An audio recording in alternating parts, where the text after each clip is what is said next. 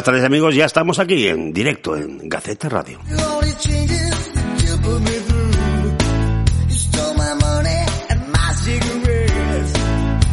En tu frecuencia 92.6 estamos en Metrópolis FM y también en internet www.metropolisfm.es.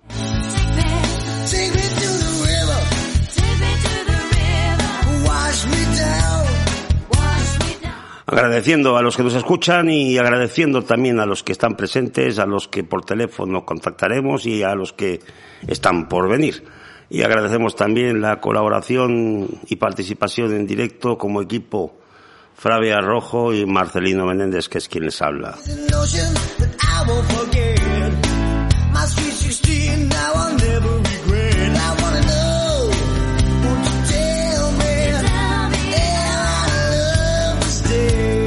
Y por tanto vamos a dar comienzo ya a este nuevo programa. Creo que con lo que tenemos aquí en el locutorio hay entretenimiento y bastante. ¿No es así, Flavia? Así es, Marcelino. Buenas tardes, Marcelino. ¿Cómo estamos? ¿Cómo está este jueves? ¿Cómo, cómo, cómo vemos este mes de febrero? ¿Comparado con quién? Comparado con el día de ayer, por ejemplo. Es, como sabes, el de ayer ya pasó, el de mañana no ha venido y estoy con mi presente, que es un regalo. Y entonces vamos hacia adelante. Flavia, un placer. Como corresponde. Tenemos un, un programazo hoy, porque vamos a comenzar primero con la gente que tenemos aquí en el estudio, con quien vamos a comenzar este Gaceta Radio en Metrópolis FM. Lo tenemos, por un lado, al señor José Antonio López García, el que, entre otras cosas se dedica a la agricultura como empresario agrícola y por supuesto lo hemos conocido en otras ocasiones con su otra faceta que es la de político. Buenas tardes, José Antonio. Buenas tardes, Flavia, Marcelino y Sebastián también. Buenas tardes Pascual. a todos. Pascual. Bien, y hablando del señor Pascual, Pascual Fernández Espín, realmente un placer tenerte aquí en los estudios de Gaceta Radio. El, el placer es mutuo y yo creo que incluso la propia palabra placer se quedaría corta. Ay. Pero bueno, dejémoslo en placer.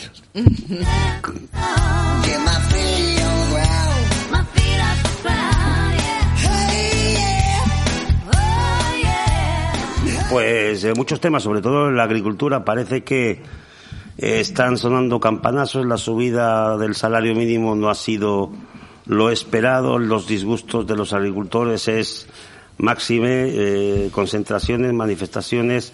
Murcia se va a manifestar también. Bueno, sí, la subida del salario mínimo interprofesional, que ha subido a 950 euros, eh, parece ser que es la gota que colma, que colma el vaso. No es solamente el único problema eh, que, tiene, que tiene la agricultura a nivel nacional.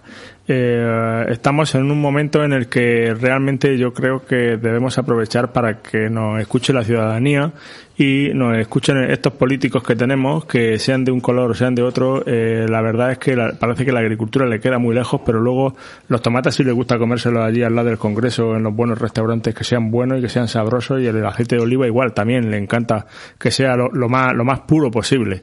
Con lo cual me parece a mí que, que eh, tenemos que aprovechar este momento para que nos escuchen y para que realmente se ponga solución a un problema que viene arrastrando de- desde hace muchísimo tiempo. Y ojo, con uno de los segmentos de mercado que más apoya al PIB. Claro, por supuesto. eh, eh, Murcia eh, es la número uno en cuanto a exportaciones, en cuanto a la agricultura. No nos olvidemos que es la famosa llamada la despensa de Europa. Eh, y no olvidemos, claro, y por supuesto la, la- la despensa de España. Entonces, eh, en exportaciones som- y vamos mejorando año a año en cuanto a, a Europa las exportaciones de Murcia. Eh, no se tiene en cuenta los- ese sector primario y el sector eh, básico que hay en, digamos a nivel eh, gubernamental y a nivel de un país, pero no se tiene en cuenta ni se valora tampoco eh, cuando un agricultor se tiene que levantar todos los días a las 6 de la mañana, haga frío, haga calor o, o haga, vamos, esté lloviendo como esté, tiene que cuidar de sus árboles y, eh, luch- eh, digamos, luchar y cruzar los dedos para que eh, ese producto el día de mañana esté en el mercado para que esa señora lo pueda comprar y lo pueda eh, saborear en su casa. ¿A qué precio? Pues ya vemos que a unos precios disparatados que nada tienen que ver, que ver con el precio que le pagan al agricultor. La climatología, un gran reto. Eh, la climatología, el dinero, porque es el primero que tiene que poner el dinero, Marcelino, el primero que tiene que financiar un producto que va a llegar dentro de un año al, mercado, como por ejemplo los limones. Como es una inversión, estamos hablando de inversión. Claro, es el primero que tiene que poner su dinero de su patrimonio, muchas veces, para para realmente que ese producto llegue dentro de un año a, digamos, a la cesta de la compra de una señora en un mercado, con lo cual eh, eh, me parece que está infravalorado, está marginado y, y está y se agrava, creo, por otro problema que parece ser que las generaciones venideras tampoco están por la labor.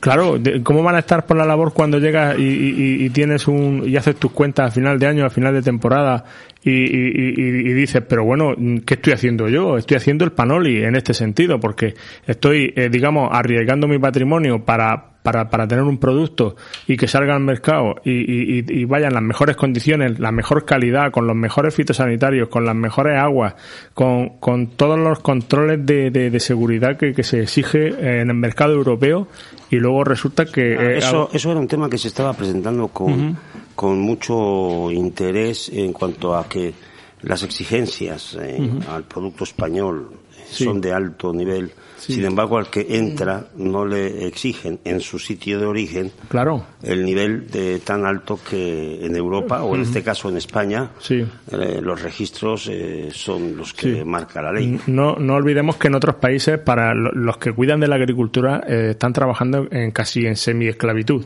Eh, porque reciben unos salarios eh, muy, muy básicos y quien se dedica a la agricultura en otros países eh, realmente no, no tienen los conocimientos, no tienen la maquinaria, no tienen la preparación para, para poder cobrar un sueldo digno. Eso para empezar. Luego, los controles que se realizan en cuanto a, la aplicación de los fitosanitarios, hay una normativa europea muy, muy severa con, con los países de la comunidad europea. Pero con respecto a otros países no son tan severos ni son tan, tan eh, exhaustivos. Pues, eh, se, han dado casos de analizar productos de Sudáfrica y productos de otros países, de Turquía y todo esto, y, y no, y no unir o, tener mm, productos ya rozando, rozando el límite máximo superior de lo admitido para, para el consumo humano.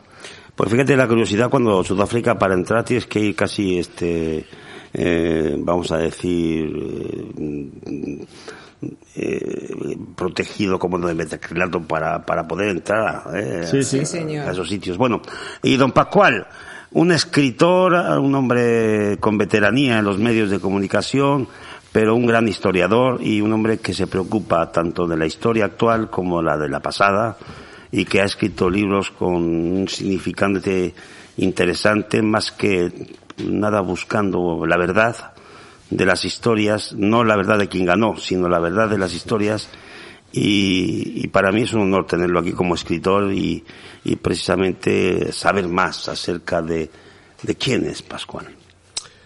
Eh, pues, eh, como he dicho antes, en el recibimiento tan, tan esplendoroso que me han hecho, un placer, un placer estar aquí con, con vosotros y poder hablar, pues, de lo que se tercie. Eh, casi, casi me habían dado ganas de echarle un capote o ayudarle. O Tiempo tenemos para todo. Tiempo tenemos para todo, porque esta tertulia da para todo. José Antonio en dos conceptos que sería para que lo hubiese bordado. Pero bueno, podemos hablar de de lo que me has eh, sugerido que es de, como yo, como escritor, como persona, como aficionado a la historia.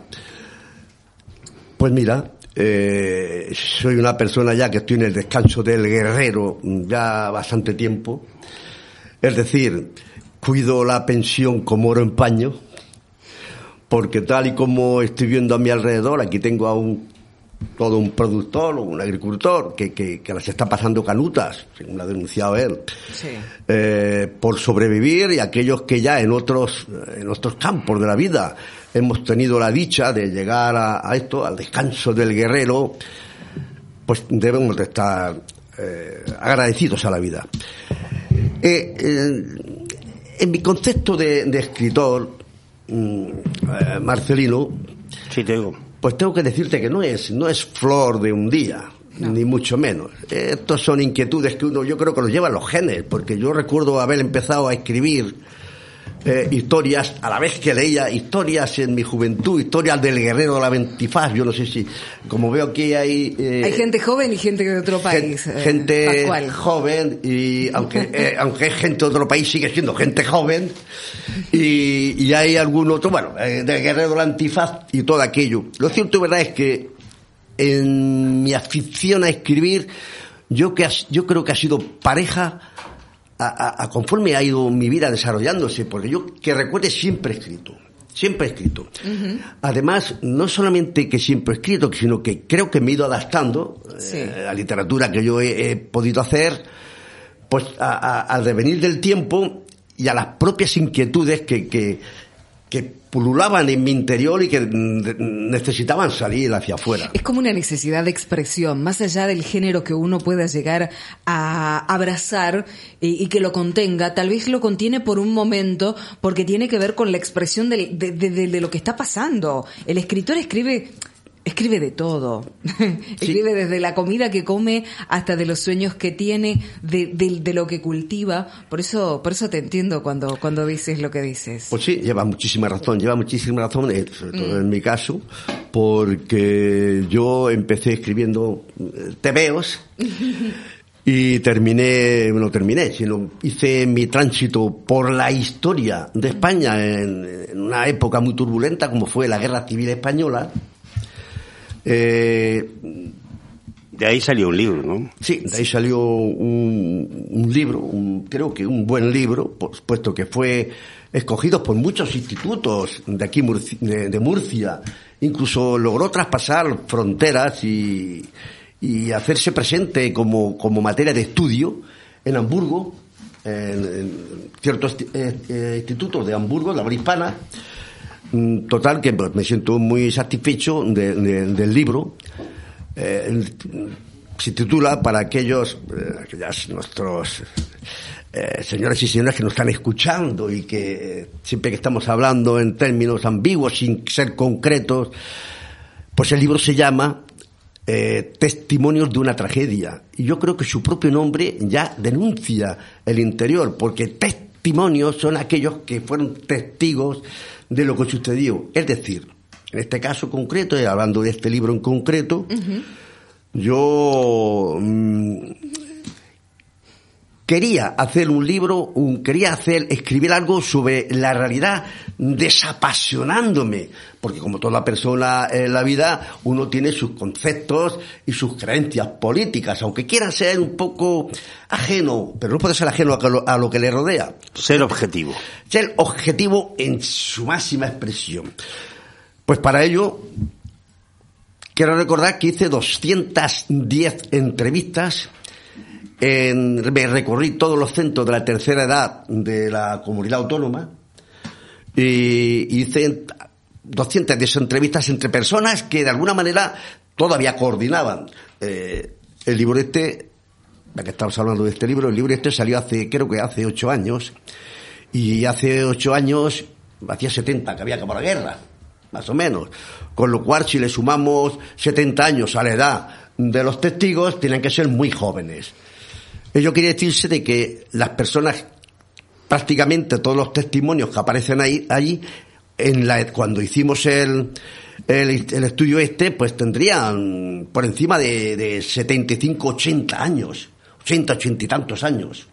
Y cada uno narraba su experiencia según donde le tocó. Exacto. Porque dio la casualidad de que Murcia en concreto mm, estaba totalmente en zona de la llamada roja. Claro. ¿Eh? Y, bueno, y había muchas personas que estaban luchando. Yo creo que el 90%, después de la experiencia que tengo en cuanto a las entrevistas, en cuanto a las larguísimas charlas que mantuve con todos los testimonios de esta tragedia, como fue eh, eso, una tragedia que le vino a España, una tragedia que a muchos, no porque la vivimos en primera persona, pero sí porque la hemos estudiado, no nos gustaría ni que se asomase al pórtico de, de al lado. Volver a vivir la experiencia. No, no, no. No, porque lo que sí he podido comprobar o pude comprobar en aquellos testimonios que el que no hizo más es porque no pudo. Me refiero más desastres, más tragedias, más daño al de enfrente. Yo le puedo decir, por, o contar, mejor dicho, por experiencia personal, que mi abuelo paterno fue revolucionario en, en Asturias. A posteriori participó activamente en la guerra y Me estás hablando de 1934. de la guerra civil. Es que en y- y- no, no, 1934 él fue en la revolución de Asturias y posteriormente fue Eso. activista en la guerra. Gol- golpe O sea, de Estado al gobierno eh, oficial que había del el, el partido. caso es que él estaba, él era, él era comunista convencido Sí. Y pues eh, fue activista en la guerra civil también y acabó en un barco montado y desembarcando en México con tres hijos, una mujer y sin dinero en el bolsillo. Porque huyó. No, no, no, fue de los repatriados. lo, de- lo deportaron. lo deportaron.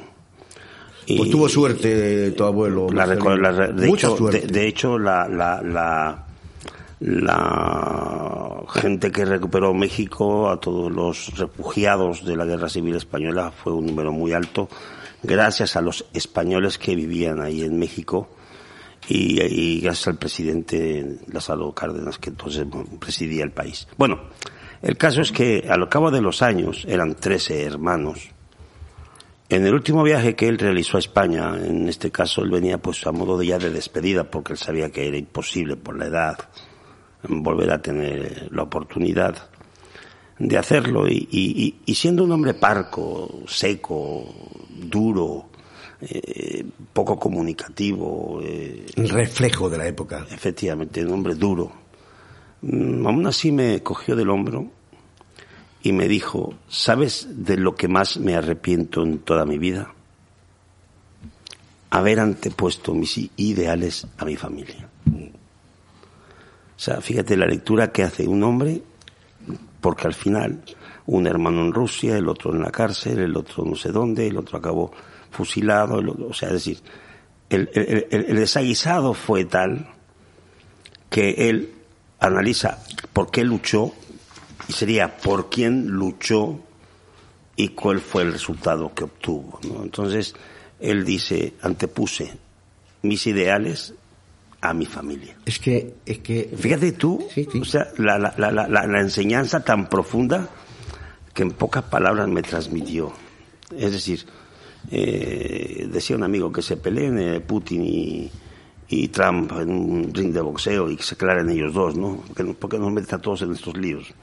Es decir, que al final, eh, en, ese, en esa España convulsa, en la que privaban ideales y se luchaban por ilusiones, vivimos en la, en la, la raíz de la muerte de Franco también un momento que yo lo considero, porque yo lo viví de joven, eh, lleno de ilusión, con idealismo, buscando el cambio, la transición, buscando la evolución, eh, y había otro tipo de actitud, y, pero siempre con ilusión.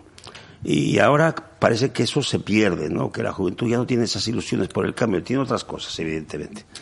Pero, repito, eh, una cosa es tu familia, tu gente, tus cosas, y a la que se vieron abocados en esa tragedia, hermanos contra hermanos, y todos este, sufriendo después lo que vino en la posguerra, más miseria, más hambre, y la verdad es que, como bien dices, que no se repita, por Dios. Pero Marcelino, no sé, no sé, eh, tú eres una persona docta en estos avatares, que, tenemos la, oportunidad, o tengo la oportunidad de, de- de estar en algunos de tus programas, en tertulias políticas.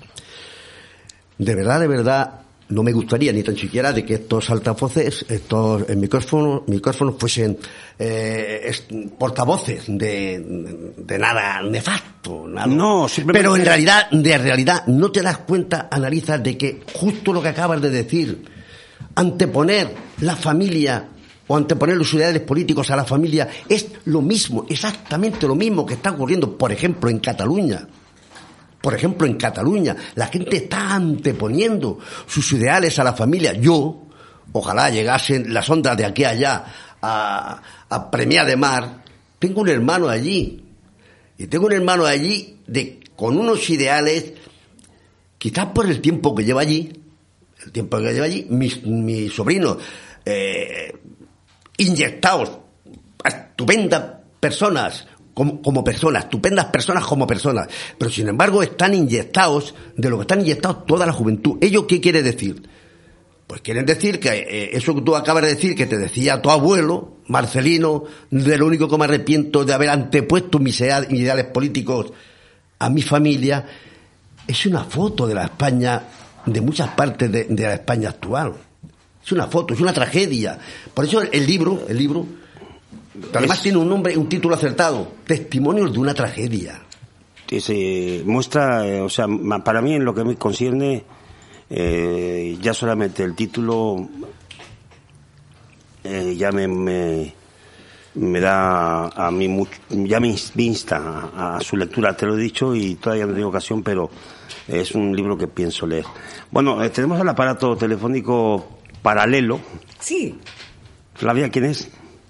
Bueno, en realidad eh, esto es eh, algo que, tenemos la posibilidad de comunicarnos, nos vamos a ir hacia, hacia Madrid, no sé si nos está escuchando por allí bien, eh, y me refiero a Carmen Domínguez. Ella es directora de un proyecto realmente muy importante y que hoy cobra actualidad, inclusive porque Naciones Unidas nos lleva a mirar un tema que a 2020 todavía no se ha solucionado y me refiero a la mutilación femenina de los genitales femeninos. Estoy con Carmen Domínguez. Carmen, encantada, buenas tardes. Buenas tardes, Flavia. Buenas tardes a toda tu audiencia. Se escucha perfectamente, Carmen. Estamos con Marcelino, José Antonio, Pascual, todos en la mesa de Gaceta Radio a través de Metrópolis FM. Y este este día en el que se le dice eh, tolerancia cero a algo que... A la ablación. A la ablación de los genitales femeninos, eh, ¿cómo, ¿cómo, es la, la, reflexión desde el punto de, de una mujer que a pesar de que estamos en el 2020 todavía existan niñas que sufren esta situación y que estamos a tiempo de prevención, pero también eh, a muchas se les puede mejorar un poco la calidad de vida. Bueno, eh, vamos a empezar por el principio. La verdad es que la mutilación genital femenina, nosotros la conocemos mucho como ablación, es una práctica tribal muy, muy em, eh, afianzada en, en, la, en el África subsahariana eh, hay en este momento, se estima que hay entre 140 y 200 millones de mujeres y de niñas mutiladas en el mundo. 44 mm, millones de esas niñas, de esas mujeres, son menores de 14 años. Y hay países como Mali o como Gambia, incluso Mauritania, donde hay una prevalencia enorme, se llega a un 73% de las mujeres. Parece increíble, pero esta mutilación eh, genital femenina, que puede ser de varios tipos, desde la ablación del clítoris, la infibulación, eh, el corte de labios mayores, labios menores, hay muchos tipos de mutilación, pero en realidad, eh, sea como sea, es una práctica súper perjudicial para las mujeres, para las niñas que luego van a ser mujeres. Y tiene unas mm, consecuencias devastadoras para la salud, para, para, para su, mm, su práctica diaria, su práctica mensual con la menstruación, tienen muchísimas infecciones, tienen problemas en los embarazos, por supuesto en los partos. Pero eh, vamos a ver, vamos a empezar eh, por partes. Eh, Carmen, te, te hace una pregunta Marcelino en estos Estamos hablando del problema. Bien. Origen del problema. ¿Por qué? Tú tienes que repetirlo Perfecto.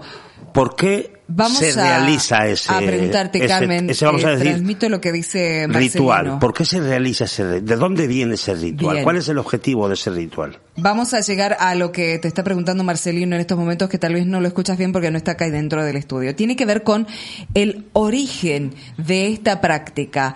A dónde se remonta y cuáles son los fundamentos por los cuales se realiza en esto es, es un ritual bueno realmente hay una, una un origen digamos que es eh, un poco la génesis de todo esto, que es la, la subordinación de la mujer, la subordinación de, la sexualidad de la mujer.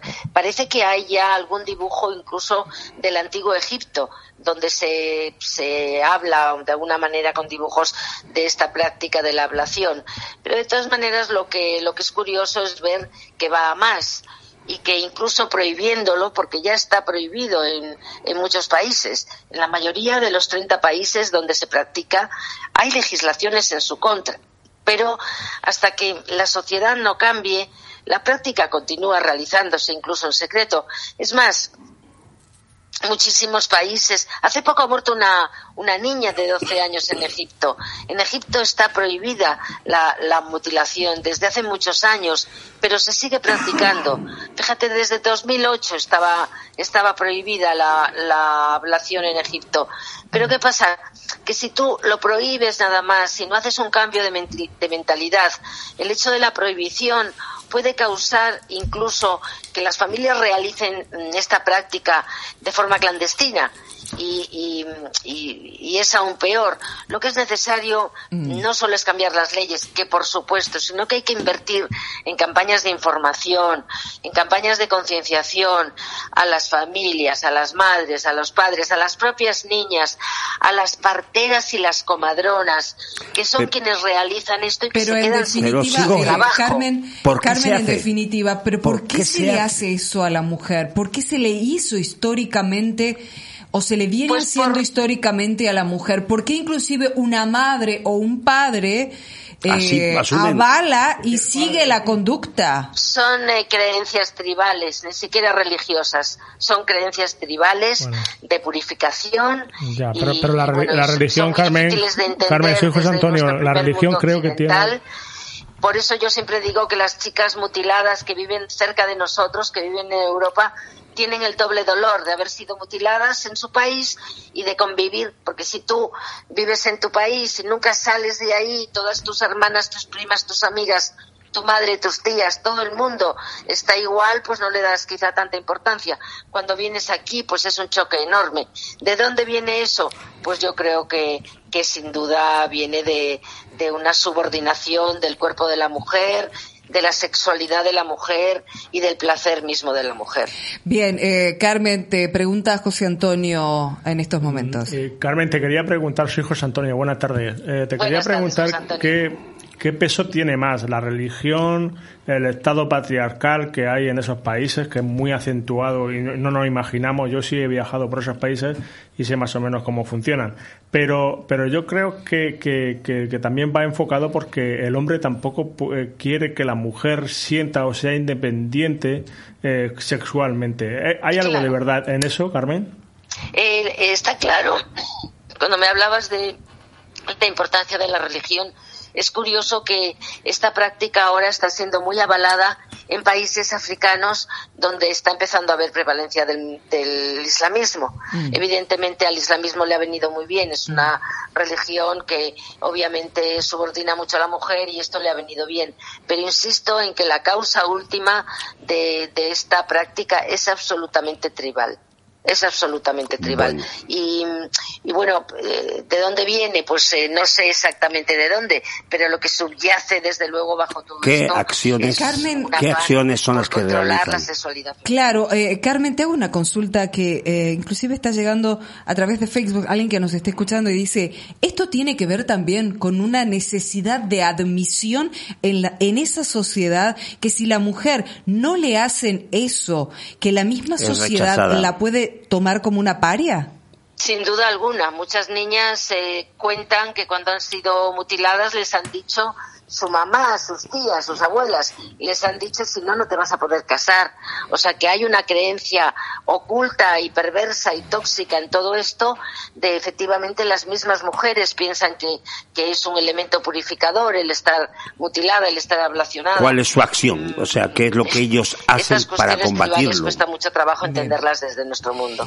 Carmen, eh, Carmen, concretamente, ¿cuál es la organización a la que tú perteneces y cuáles son las acciones que se están llevando a cabo precisamente eh, para evitar o para subsanar, evitar aquellas que están pequeñas y todavía no han sido mutiladas, y para pues, subsanar la vida de las que ya han sido mutiladas. Exacto. Eh, eh, hay muchas ONGs ahora, ahora mismo que trabajan en este tema pero eh, yo concretamente trabajo con World Vision, que tiene una campaña en terreno, es decir, en, en países donde, donde se practica la mutilación genital femenina, y eh, ahí ellos trabajan para prevenir pero luego hemos visto que nuestro entorno más inmediato, es decir, que, que esa, esa chica joven que viaja en el metro a nuestro lado, mm, que viene de Mali o de Burkina Faso o de Senegal, pues eh, no nos imaginamos quizás que está mutilada,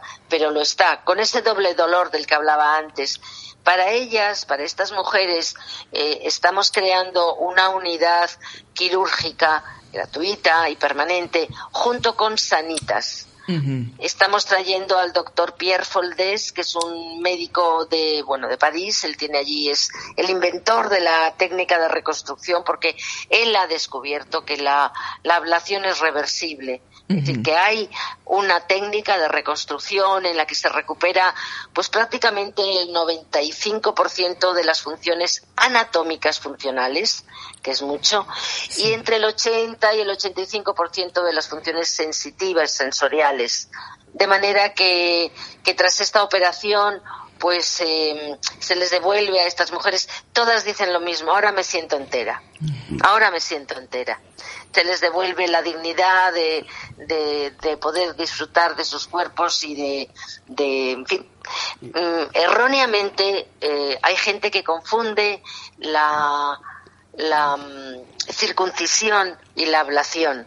Ojo, no tienen nada que ver en la circuncisión, que es un, rito que practican varias religiones también, se corta un trocito de piel, se corta el prepucio, digamos. En la ablación no. En la ablación lo que se cortan son, el clítoris es un, es un órgano eh, funcional y sensitivo. Es como si a un chico le cortaran una parte del glande. Claro, claro. Eh, pues, Carmen. Eh, yo, yo, diría, yo diría el glande entero Pascual, pregunta. Pascual tiene una consulta también, alguien que integra nuestra mesa.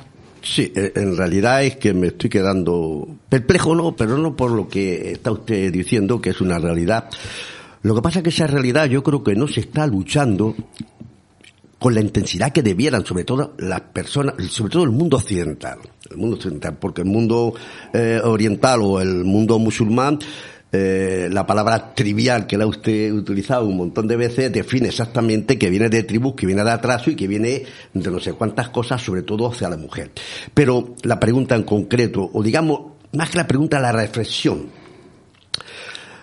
A mí me parece mm, de que eh, en la parte más oriental, la parte árabe, que es donde, la religión árabe, que es donde más se, se suscita este problema, el concepto mujer es concepto a nivel social. Es Habla de la costa del Pacífico. Sí, es concepto de segunda ah, clase, segunda categoría de persona. Humano de segunda categoría. No están ni mucho menos esa igualdad que tanto se pregona en, y que es una y, que debiera de pregonarse todavía más en Occidente, porque yo ahora mismo me quedo perplejo el pensar que una, una persona, su propia familia, le recomiende que le practiquen esta, esta gravísima eh, eh, mutilación, pues para que se pueda casar. para que se pueda casar, ¿por qué? Porque su marido, a su vez, quien la quiere tener en pertenencia. Y además quiere también disfrutar de lo que es el sexo, de lo que es, lo que es la vida, él solo. Que no disfrute su cónyuge eso está un poco en el germen de todo esto. Y evidentemente eso es lo que hay que cambiar y nuestro primer mundo occidental tiene que ayudar, pero no olvidemos que estamos hablando de un continente donde, aparte de este problema, hay mucha hambre. Mm. Entonces yo también entiendo que los recursos no son infinitos y que probablemente hay que empezar por traer agua a los poblados, eh, ayudarles a su supervivencia, a su manutención y después empezar toda una labor de docencia, de información y de, en fin, educación. que, habrá que ir paso a paso. Yo estoy de todas maneras contenta y positiva porque, porque veo que de año en año este tema va teniendo muchísimo más eco mediático. Incluso en España, donde mm, eh, tenemos un país donde no tenemos una enorme afluencia de emigración de, de estas latitudes, como por ejemplo en Francia, que hay muchos de estos países son francófonos y emigran fundamentalmente a Francia. Y, aún así en España de año en año hay muchísima más sensibilidad. De manera que yo creo que estamos en el buen camino y que una vez que podamos eh, eh, proveerles de, salud integral, pues esto llegará eh, posteriormente. También hay que decir que a nivel legislativo se está avanzando muchísimo. En Senegal, una chica que era eh, que, había sido mutilada es ahora diputada, es ahora congresista. De mm. manera que también estas cosas van cambiando y yo creo que poco a poco, eh, mm, eh, pues como parte de la salud integral, irá viniendo la educación y la igualdad entre las mujeres y niñas y, ellas mismas empezarán a ver que, esto es un obstáculo en su desarrollo, que esto es, es, es, como prohibirles no ir a la escuela. Todas esas cosas están cambiando y ojalá que con la ayuda de todos pues, continuemos cambiándolas. Es verdad que es un problema que nos parece que está muy lejano de nosotros y lo está pero sin embargo podemos ayudar a otras mujeres que sí que están cerca de nosotros y que sufrieron esa, esa mutilación cuando solo eran niñas y solamente por, por haber nacido donde habían nacido. Carmen, eh, te hago una consulta. Con respecto a los organismos de derechos humanos, sabes que eh, eh, decías de una campaña que se está realizando y que está vigente en estos momentos. ¿Quiénes son las organizaciones que le están llevando adelante? ¿Cómo puede hacer la gente que está escuchando? Y no solamente tomar conciencia, sensibilizarse, sino apoyar esta campaña que, que se está promoviendo, porque definitivamente acá hablamos de una vejación total a los derechos humanos y que van por encima de todo derecho positivo de, cualquier país que, integra, ¿no? Eh, ¿Quiénes están participando de la campaña?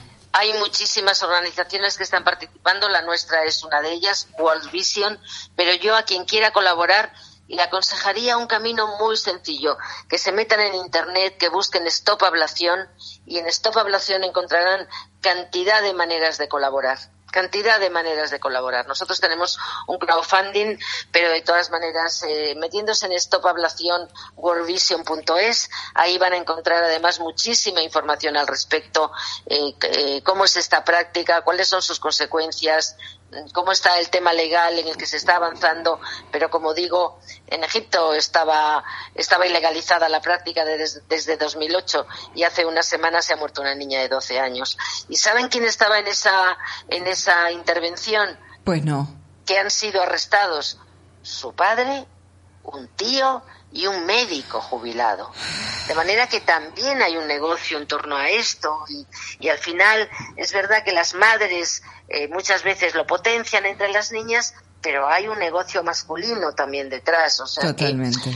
debe de ser, debe de ser. Eh, lo prohibido, lo prohibido, lo prohibido adquiere más valor. programas como este y con, Perdona, eh, Carmen. Te, aclara, aquí te, te, agrega algo, Marcelino. Sí. Lo prohibido siempre genera ese tipo de situaciones, se vuelve mercado. Carmen, ¿me escuchas? Sí, sí decirte que este programa está a tu disposición para cuando tú consideres, cuando tengas algo que aportar. después del 6 de febrero la gente se olvida hasta el próximo 5 de febrero del año que viene tienes, que volverán a preparar un reportaje para el 6 de febrero. Tienes todo el año con nosotros para mantenernos al día. Este año 65 porque es bisiesto, los otros 364 días del año no nos volvemos a acordar ya de este No te preocupes, Carmen. Insisto, hay mucho que hacer en terreno, pero también podemos revertir la ablación cerca de nosotros. Vamos a vamos a organizar un programa con con lo ha entendido y, su colaboración. Ellos aportan todo el bloque quirúrgico sanitario. Escucha un momento, Carmen. Eh, vamos, vamos a organizar un programa. Vamos a organizar un programa. Vamos a traer a gente, a mujeres eh, africanas aquí al estudio te vamos a llamar también y vamos a y, cada vez que tú precises de nosotros estamos a tu disposición porque eh, apoyamos tu, tu, tu... A todos y a todos Muchísimas gracias, Carmen. Eh, muchísimas gracias y seguimos eh, atentos a, a, esta campaña. Ahí estuvimos conversando con Carmen Domínguez, esa es la directora del proyecto que se llama Stop Ablación. Y eh, bueno, es, es muy importante.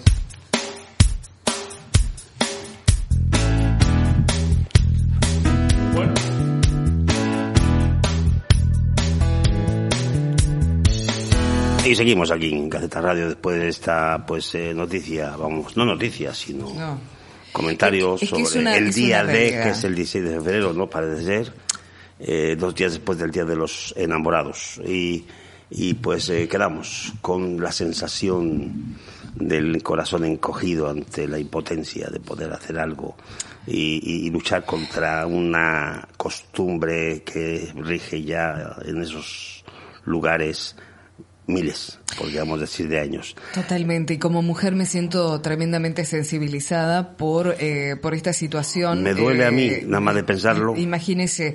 Eh, entonces, bueno, insistirles, pueden entrar o buscar Stop Ablación en cualquier parte del mundo y conocer, concienciarse, mirar, porque los derechos humanos se están violentando en todas partes del mundo y necesitamos visibilizar estas situaciones. Desde, por ejemplo, la comisión gestora de la plataforma Alianza ODS nos hemos sumado también, a la que pertenezco, nos hemos sumado también a esta campaña efectivamente.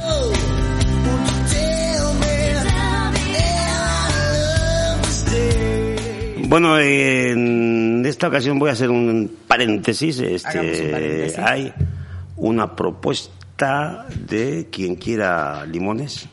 Sí, señor puede llamar al teléfono, tomen nota porque es servicio a domicilio, al 643-279692, por teléfono o por WhatsApp. Quien quiera limones, repito, es el servicio a domicilio, pueden ¿Me llamar. el número, por favor? El 643 279692 y pueden hacerlo por teléfono o por WhatsApp. Servicio a domicilio. Limones, ¿de dónde? De Murcia. Limones murcianos.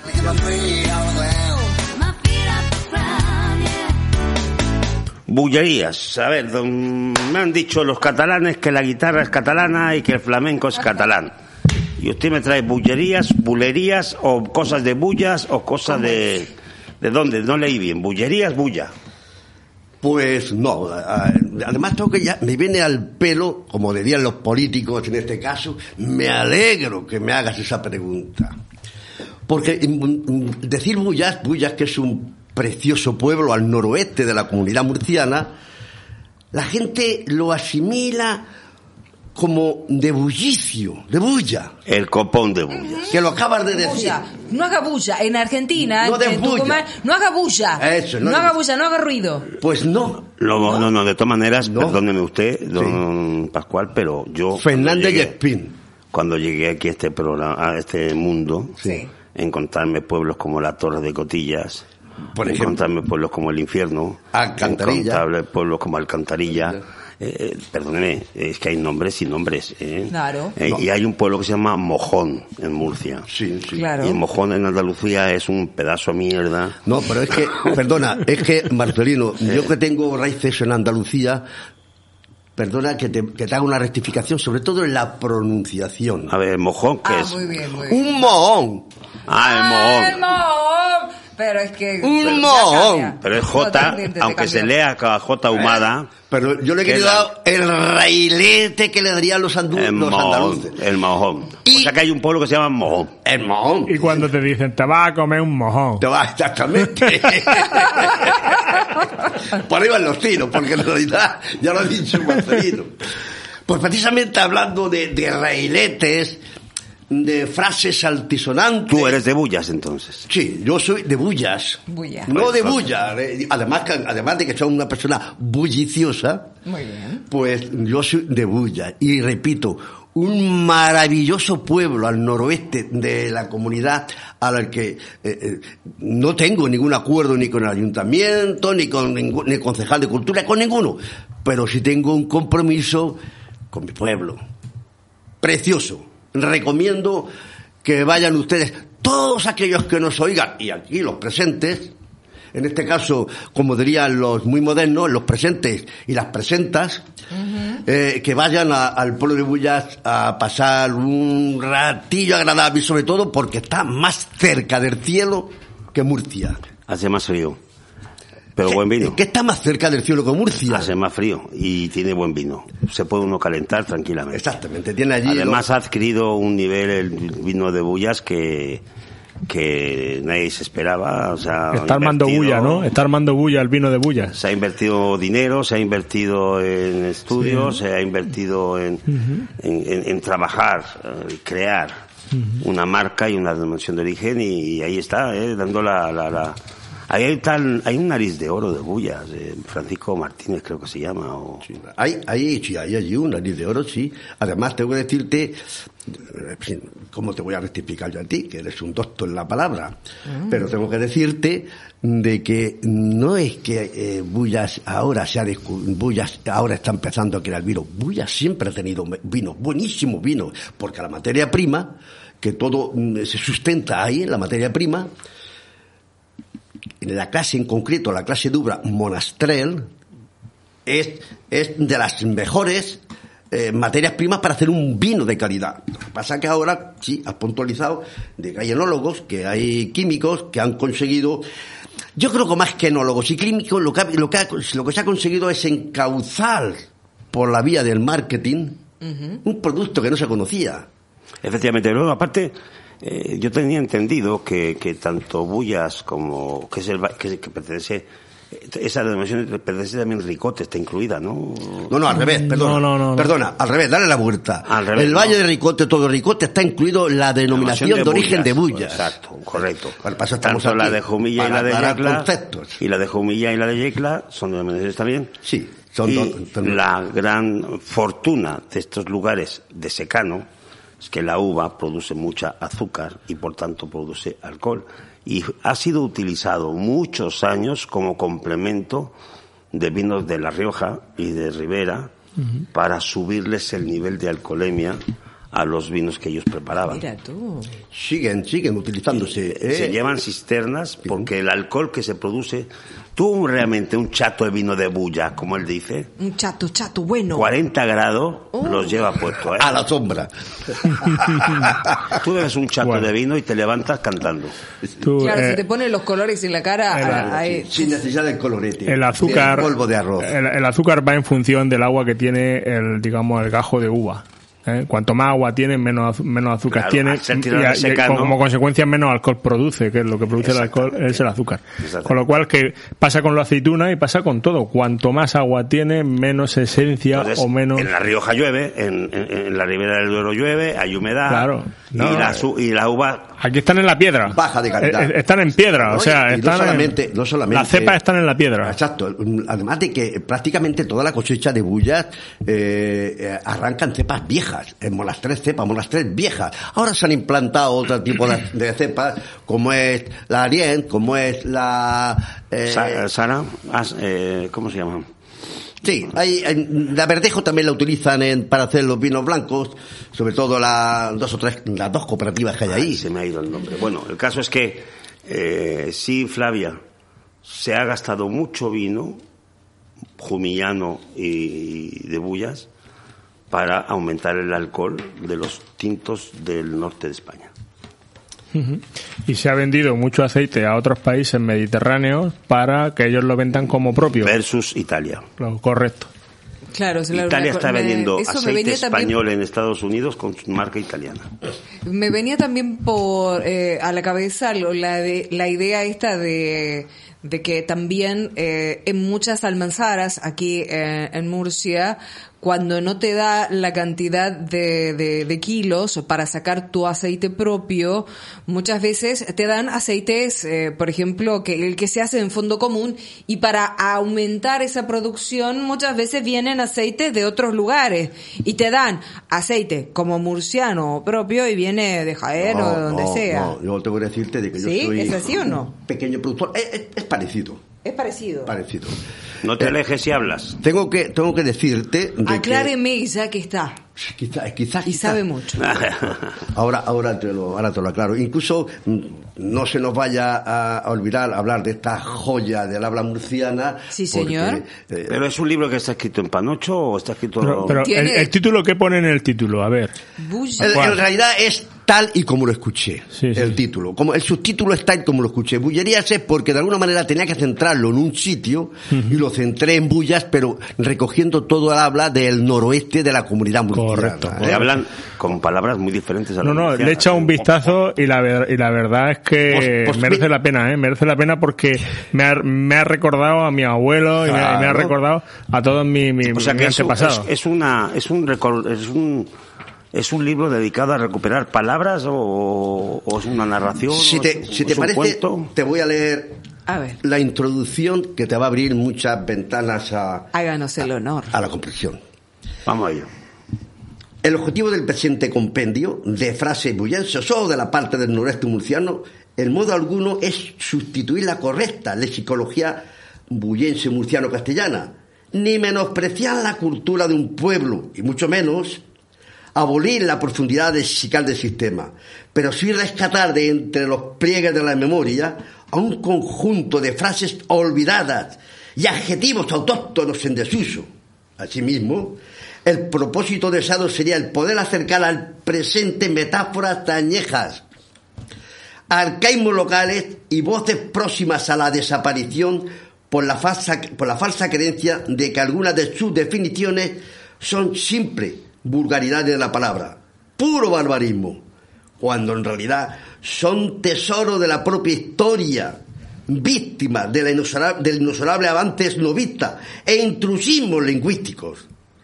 Cuando una ancestral definición se oculta en el cajón de los prejuicios por la falsa creencia de que su formación no es armoniosa o que su pronunciación no es correcta, la realidad puede ser la contraria, ya que se está privando a los demás, a los contemporáneos, de un trocito de su propia historia. Fíjate lo curioso, Pascual, que en Valencia capital no se hablaba valenciano. Era de pueblerino. Era de pueblerino. Sí. ¿Sabes? Y ahora, como él bien dice, cuando tenían precisamente que, que darle valor, se incorpora otra vez. Darle, darle diferenciación. Antes era de vulgaridades, era, el tema Como bien dice él, ninguna palabra es vulgar, son un tesoro. Y eso, está claro. Yo cuando veo a ciertos periodistas o a ciertos programas de televisión que salen en el YouTube riéndose de cómo hablamos los murcianos, lo primero que le preguntaría es de dónde son ellos y de dónde son sus padres. Pero me puedes decir si un gallego habla correctamente el castellano. Mira, iba yo por Salamanca y paré a un señor que llevaba boina, gallao y fajín. Y le pregunté. Y alpargata. Y alpargata. Y le pregunté. Y me dijo, en la bifurcación que se va a encontrar usted enfrente. Wow. Toma. Ahí tiene. la bifurcación este, que usted se va a encontrar. Este ha estudiado, ¿no?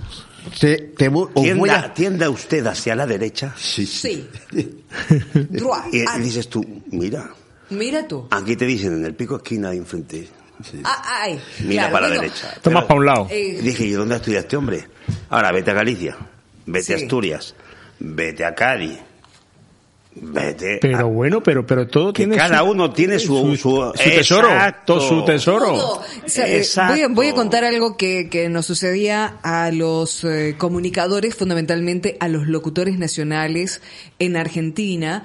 Se buscaba eh, durante mucho tiempo eh, y se pensaba o se decía que la forma de hablar correcta era la forma de, porque inclusive había manuales de usos y costumbres y de estilo para transmitir. Entonces, nos decían que solamente los que hablaban como porteños eran los que hablaban correctamente.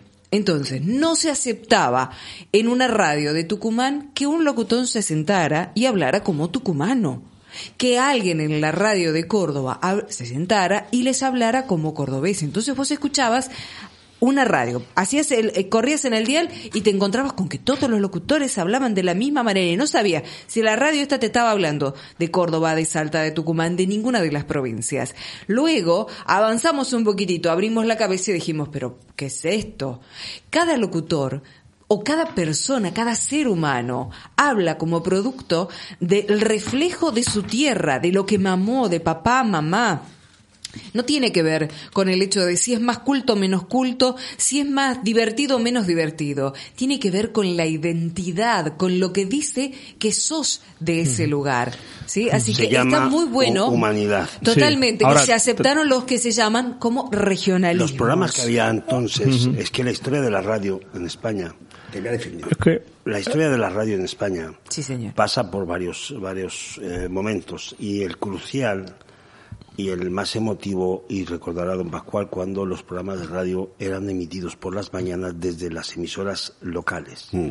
en las que se entrevistaba a Juanita que estaba comprando en el mercado, se sabían los precios en las plazas de, abastos, eh, lo que pasaba en la calle, y esa radio eh, gracias a un Luis del Olmo y gracias a un José María García, y fueron eliminadas porque ellos eh, querían la mañana entera y eran de un coste muy elevado. Entonces, a cambio del coste, eh, eliminaron todas las emisoras y a toda esta gran gente que trabajaba las mañanas de, las, de los locales. La radio que nosotros hacemos esa era la radio que se hacía por las mañanas en, Murcia. Y resulta que se perdió todo, conexiones con Nacional cada 15 minutos, que era un teletipo. Boletín. Un boletín, se leían las cuatro o cinco noticias importantes y otra vez con Luis del Olmo y otra vez con...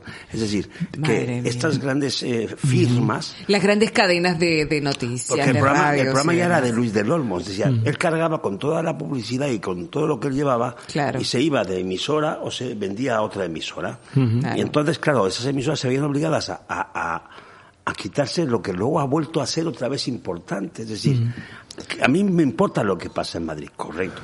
Me importa lo que pasa en España, cierto, pero lo que pasa en mi localidad. Pero es que es muy gracioso. ¿Sabes qué es lo que está pasando en la Puerta del Sol y no sabes lo que está pasando en la esquina de tu casa? Hay un incendio, un choque y estás encerrado entre las cuatro paredes y no sabes nada. A mí me llamó poderosamente la atención cuando yo pisé suelo español y de repente empecé a dejar currículum, a ver si empezaba a trabajar en, en los medios de comunicación acá, ¿no? Y me decían, lamento decirte que se han cerrado muchas cadenas de radio porque en realidad mm, no nos hace falta tener periodistas locales. Comentario de pie de calle, local. No les hace falta y les han hecho les han metido en la cabeza que ese periodista que estaba en por ejemplo e, en, en, el estudio principal acá en una cadena cobrando como un trabajador digno y demás era innecesario y había que recortar esos gastos. Total, con la emisión de Madrid era suficiente. Entonces no teníamos que nosotros solventar a eso. Después se quejan porque no tienen información como corresponde. Entonces, ¿cuál es el, cuál es el punto, no? O sea, no es solamente el hecho de decir nos quejemos por nos quejemos, sino que empecemos a ver que eso también fue un plan, ir sacando las radios y las emisiones locales. Estamos volviendo a ello. Bullerías. Pero bullerías. Bullerías. No, es que quería además, porque ha hecho una una, propia denuncia de, su tierra. Eh, perdona un momento, ¿cómo sería ahí en ese libro uh, boletín? ¿Sería buletín? No, no, no, no. ¿Cómo sería? Si es que boletín, sí. pues depende, porque boletín no tiene tampoco Pero mucha puede ser un, buletín. Por, bulería, por bulería. Es que no se trata ahora mismo de modificar, sino adaptar a los coños en la calle, tal y como lo escuché. Hay gente que dice buletín, ¿eh? Mira, eh, Fablia según Borges, y después vamos a pasar a los detalles ya en sí. Ay, nada más que Borges, no me he elegido cualquiera, ¿no? Sí, según Borges, eh, la lengua o sangre del, de la lengua es la sangre de espíritu, es el carácter que mejor define al ser humano. Por tanto, si nos, si nos sumergiésemos en la estela sentimental proclamada por el general escritor, escritor y nos afectara al vocabulario más coloquial, profundo y antiguo del noroeste de la provincia, de la región de Murcia, así como a sus metáforas y coletillas semánticas que fluían antaño y que siguen fluyendo hoy, pero con vergüenza. En cualquier conversación bullense veríamos la personalidad de su gente proyectada, veríamos reflejado su sentido de humor, nunca burla, ¿eh? Así como la forma de manejarse en los quehaceres cotidianos. Y dicho eso, vamos a hacer eh, tres o cuatro palabrillas para ir un poco de acertijo. Ilustrando. Mm, no solamente para locales, sino ya que tenemos un, elenco internacional, pues también para los, foráneos, de más para allá de los Pirineos o más para allá del charco. Eh, es una frase que maneja mucho eh, Valentín. ¡Acho! Marcelino. Valentín? perdón, Marcelino. Es que con el día de San Valentín es que estamos ya cerca del 14. Digo hacho, lo conté el otro día como chiste, pero yo no uso hacho. Tengo, tengo, estoy tan enamorado que me ha salido ya el, el San Valentín por, los poros de mi cuerpo. Os dice, advierto que dice San Valentín, perdona, San Valentín cae en, en miércoles de ceniza, no se puede comer carne. Pues, pues comeremos bacalao, no te preocupes. Peor. Peor todavía. Dice una frase muy del noroeste. Pues no parece que es que. No parece que es que vaya a llover, ¿eh?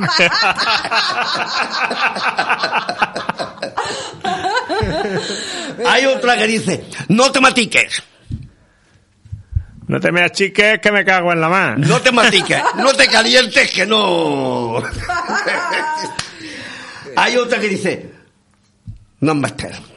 No es menester que sigas por ahí, que vas mal, ¿eh? No es menester que sigas hablando. Yo te digo, yo le digo, Marcelino, no sé si a vos te pasa, nos miramos vos. Y ahora una ya, ahora, ahora una ya, a ver, estoy diciendo. Yo te respondo en murciano. Ahora ya de, de, de, escala superior, ya de escala superior. Bueno, bueno, esto es ya licenciado. El, C1 o C2 del inglés ya, esto, ¿eh? Se ha hecho un ñacri y se la han deñado. Se la ha pegado, ¿no? Se la ha pegado. No, no, no, no. ¿No? A ver. Voy a repetir. Se ha tropezado y se ha caído. Dígalo despacito, por favor. A se ha tropezado y se ha caído. Hay que darle el deje y la esencia murciana del pueblo. Se, la se ha hecho un ñacli y se la han deñado. Se ha hecho una rozadura y se la ha infectado. Ah. Pero es que indignado también es pegársela, es caerse. Es de, no. Y ha indignado una hostia. y si lo abrimos por aquí, por la mitad o cualquiera de ellos, por ejemplo. Estos son pamplinas. Sí. Son tonterías. Son tonterías, son cosas que no tienen importancia, vamos. Oye, pues tiene buen pandero. Ah, bueno, bueno, bueno, En argentino se diría, esas son macanas, por ejemplo. Te voy a denunciar Pero bueno, por machista. Lo, lo, lo, metemos, lo, lo incluimos No podemos, eh, eso no porque nos denuncia por machismo. No no, no, pero digo, lo incluimos en la charla porque inclusive con su manito está, está pidiendo pista porque dice, eso lo entiendo y demás al maestro Pedro Antonio Garrigós, bienvenido al estudio de Gaceta Radio, un placer. bien hallado, A Tajico Parejo. Ahí está. Eso, y sin florear. Y sin florear, ¿eh? Traduzca, che. ¿Qué es esto? Bueno, bueno, bueno. Atajito parejo, ¿qué es?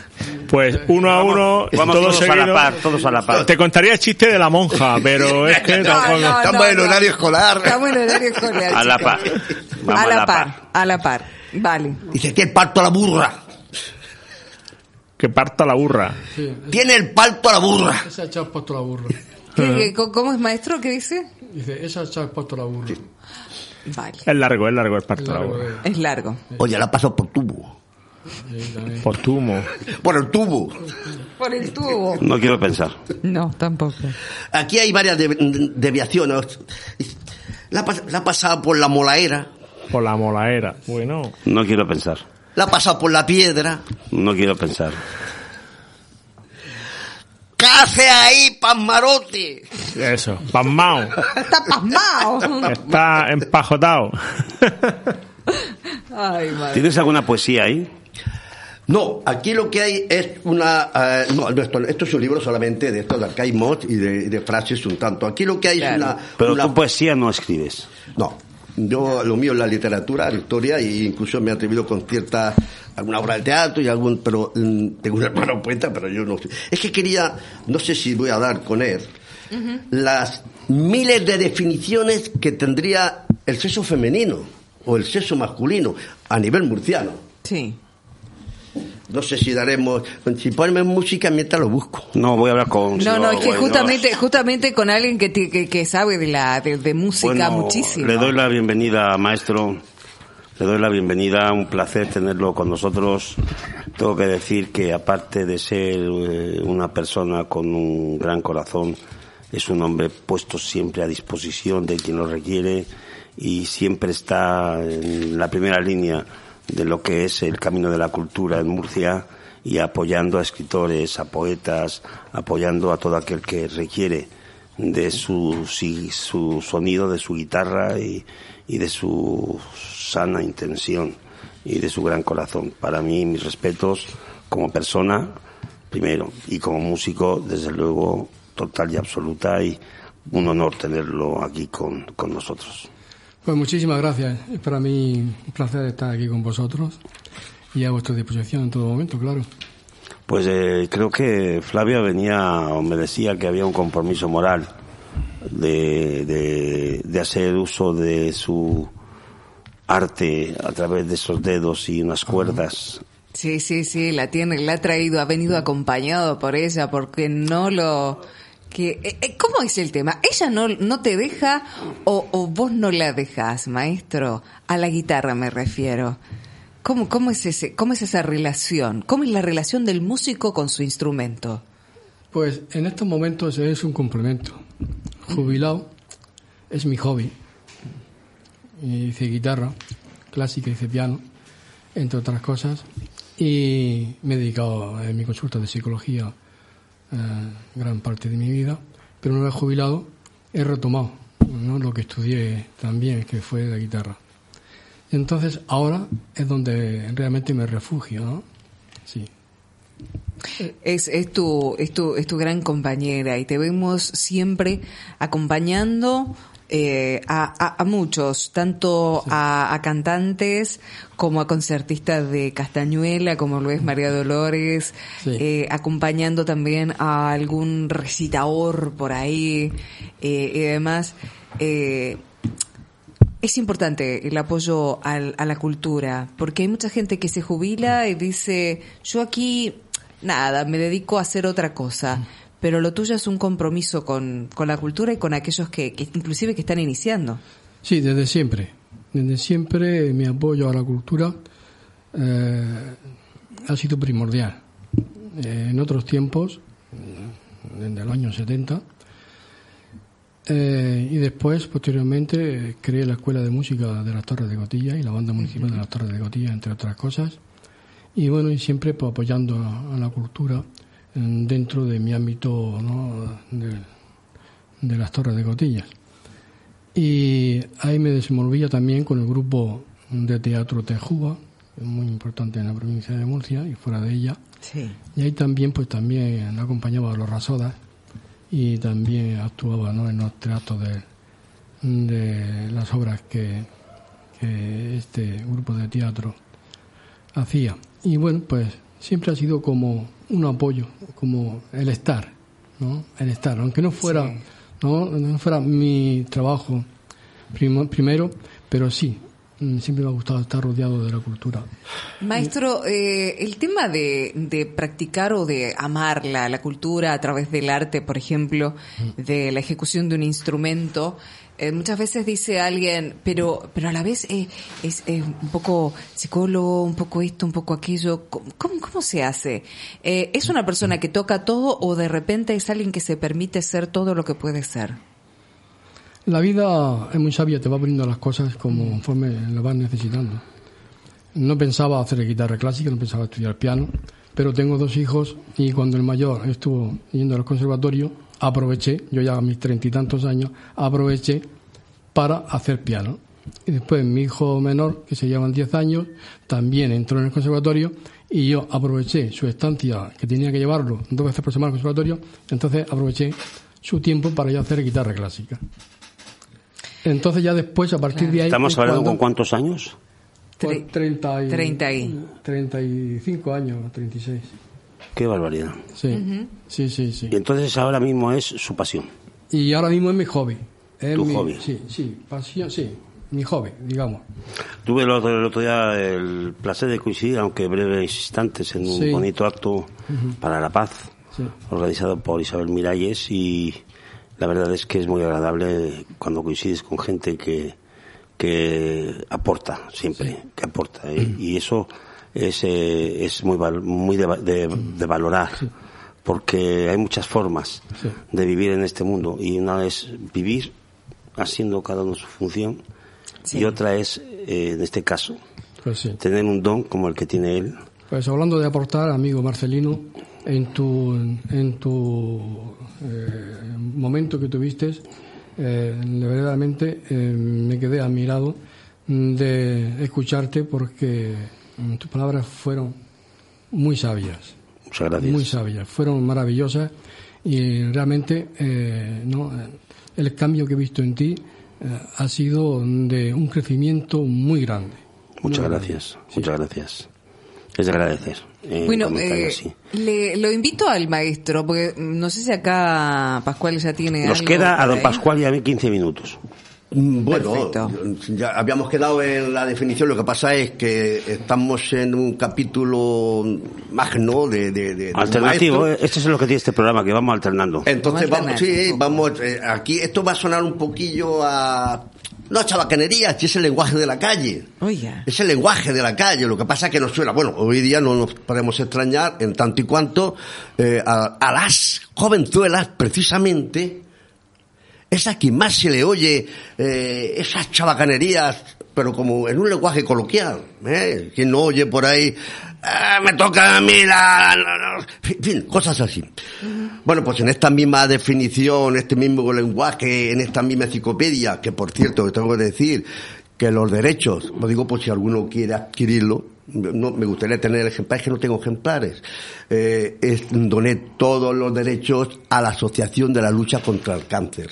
Vamos, un detalle muy grande. Con lo cual, Claro, los, sí. los han vendido como rosquillas, los han vendido como rosquillas por aquí, pero están donados todos los derechos a la lucha contra el cáncer. De agradecer. Y, y digo que aparte de los arcaísmos, de esas frases por ahí que suenan a, a, a- a barbarismos algunos, a historia a otros. Pues está lo que es la propia definición de los eh, genitales masculinos y femeninos. Siempre que sea con recato. Nos vamos, nos vamos a meter en un tema un poquito. No, nada, sí suena muy bien. ¿No? Además le vamos a dar el matiz para que suene mejor Estamos, todavía. estamos, preparados. Pascual está Vamos. muy lanzado hoy. Está lanzado hoy, ¿no? No, sí, lo sí, que pasa es que quería dejar un, un tonillo eh, De agradable. simpatía. Sí, de simpatía. Bueno, pues mira, eh, en nuestro ámbito local, o mejor murciano, yo creo que en todos los pueblos de la, de la comunidad hay un lenguaje muy nuestro y una forma de, de catalogar o de llamar a los genitales masculinos. Vamos a empezar con los masculinos y después pasaremos a los masculonas, perdón, a los femeninos. Digo yo, se llaman, o se llaman, dicen, aparato, cimbel, gurullo, cuca, polla, capullo, badajo, chora, ciruelo, miembro, herramienta, minga, mango, mandao, mazacote, mindolo, minina, nabo, pepino, picha, pilila, pene, pija, pájaro, perindola, solomillo y zambomba. ¿Ya? ¿Nada más? Estos son Eh, sinónimos. sin ánimo, ¿eh? Sin ánimo. No, si- sinónimos. No, sin, no Por sinónimos. momentos sentí Ah, ah, que ah, me, había metido de cabeza así en una pileta llena de verduras, manzanas. Más o menos, O sea, a la verdulería, me fui a Tú la, a góndola tienes- de la y verdulería. ahora- Tú tienes buena mente. Para que no se nos- Una mente sana. Sí, y ahora para que no se nos mosquee el mundo femenino, Vamos a ello. puesto que le vamos a dar igualdad, vamos a definir en ese lenguaje coloquial muy usual en el pueblo, no en el ilustrado, pero digamos en el, antiguo, en el verdadero. Genital femenino.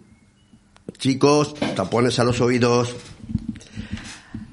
almeja, aparato, bacalá, chiche, chichi, chocho, chucho, chumino, conejo, cutilla, coño, figa, flor, pornel, guija, hongarín, mejillón, menino, palmito, perejil, roal, ratón, seta, el tonto, vulva, pilón, gozaera, rendija y pepitilla. Y me pierdo pero sí, todas valen, todas valen y todas. Todas valen. todas valen. Y además, y además, bueno, en cada en cada país eh, podríamos decir que hay muchas palabras similares. Hay, hay, algunas. Hay, muchas, pero hay muchas, muchas, muchas, muchas similares. Sí, porque porque se las llevaron los que fueron en los barcos, se las llevaron para allá. Claro. Entonces eh, yo había algunas que ya, porque estas palabras es como que inclusive eh, estamos hablando del castellano antiguo. Claro. Entran en uso por costumbre en ciertos momentos y después caen en desuso. Pero muchas de esas es como que están en desuso acá y de repente yo, o en desuso allá y cuando yo vine acá dije, ah, mira vos, esa la dice mi abuela. De todas maneras, Flavia, por aquello de llevarme yo también algo, de, nuestros nuestros personajes que emigraron allí. Por cierto, en México, eh, tenía que decirte que de aquí de Murcia y hubo muchísimos mm, eh, a México y niños en el libro ese en el libro habla incluso de cifras de los niños que eh, era mi padre, se llevaron a México que nos acogió maravillosamente bien México Debo decirte que me gustaría. Al micrófono, por favor. Las que he dicho, la que Al micrófono, porque si no se escapa un poquito. Perdón ustedes. Ahí está, gracias. Eh, de, los que, de las que he dicho, alguna, para ver cómo suena en en, la, en el lenguaje de, de, una argentina, los nombres de estos cuardellos son los que a ti te, te suenan. ¿De cuáles? Se lo señalo con el dedo. Se lo señalo con el no, dedo. Quiero oír el tono. No. ¿Pero qué pasa? Paso. ¿Pero qué pasa? Me parece muy correcto. Paso. Don Pascual. Vamos a dar un cierre que nos tenemos que ir nosotros. Oh, tenemos que ir a otro lado. Sí, eh, yo quiero decir dos cosas y Flavia pasa a este lado. Sí, señor. Ya sabes que a las 7 en punto se desconecta solo, solo dejando la sintonía dos minutos antes. Ahí está. Recuerdo de. Y voy a quedar en excelente compañía también. Quieren que le sirvan limones a domicilio. Sí, señor. Limones a domicilio. Pueden llamar al 643 279-692. Hacer llamada o WhatsApp. Quien quiera que le lleven limones murcianos auténticos a su propia casa. Servicio a domicilio. Sí, señor. 643-279692. O vía telefónica o vía WhatsApp. Decirles también que la otra noticia de la que yo me erijo como titular y protagonista, mm, he sido, bueno, yo no, el cartel de Tunas Costa Cálida, he sido el elegido. He ganado el concurso. Enhorabuena. Enhorabuena, hombre. Enhorabuena. Bien, merecido, Marcelino. Murcia se va a ver empapelada con el cartel pintado por mí para hacer la publicidad de las de la eh, de la tuna. de San Basilio en Costa Cálida. Y para mí pues es un honor haber aportado un granito la verdad es que sí. La verdad es que sí, enhorabuena. Y es un honor tener un amigo que, que, que, pinte también como tú y que salga en lo de las tunas de, de Murcia. Yo me saldré en televisión cuando lo presenten, pero yo no voy a cantar, ¿eh? yo no estoy para cantar. Para tocar la guitarra hasta mi amigo Guaidó, yo estoy dispuesto a ser de rapsoda con él las veces que haga falta, porque las veces que hemos tenido ocasión de hacerlo, nos ha salido muy bien. De maravilla, sí, sí. ¿A que sí? ¿A que sí, que sí? Has tocado, has tocado tú en mi casa. sí, que sí. Y sí, sé tocar la guitarra así, boca arriba, boca abajo. Don Pascual. Eh, Sus últimas palabras eh, para despedirnos del programa. Pero simplemente de este programa, no me vaya a decir. No, simplemente decir de que eh, este libro, pese a un poco al chabacanerismo final, eh, me, lo, me, lo, pidieron en su momento, que lo tuve eh, de la Universidad de Murcia, muchísimos filólogos, eh, para, para, para, traer al principio, efectivamente, lo que es mentira, para aprender qué existía antes de ayer. Es que el problema es cuando mm, nos acostumbramos mucho a escuchar WhatsApp, Bluetooth, el Bluetooth, el iPhone, el, y nos olvidamos. Para mí siempre ha sido Juanito el Caminante y Johnny Walker. Ok. Maguey. bueno, pues. Madrid murciano. Marcelino Menéndez se despide, los deja en manos de Flavia la continuación del programa. Sí, señor. Me despido de mis actuales compañeros de radio. Antonio, para mí un placer y nos vemos en lo que a mí concierne o nos encontraremos el próximo jueves. Hasta el próximo jueves, Marcelino. Nosotros aquí seguimos media horita más, por supuesto, en Metrópolis FM, así que no se mueva.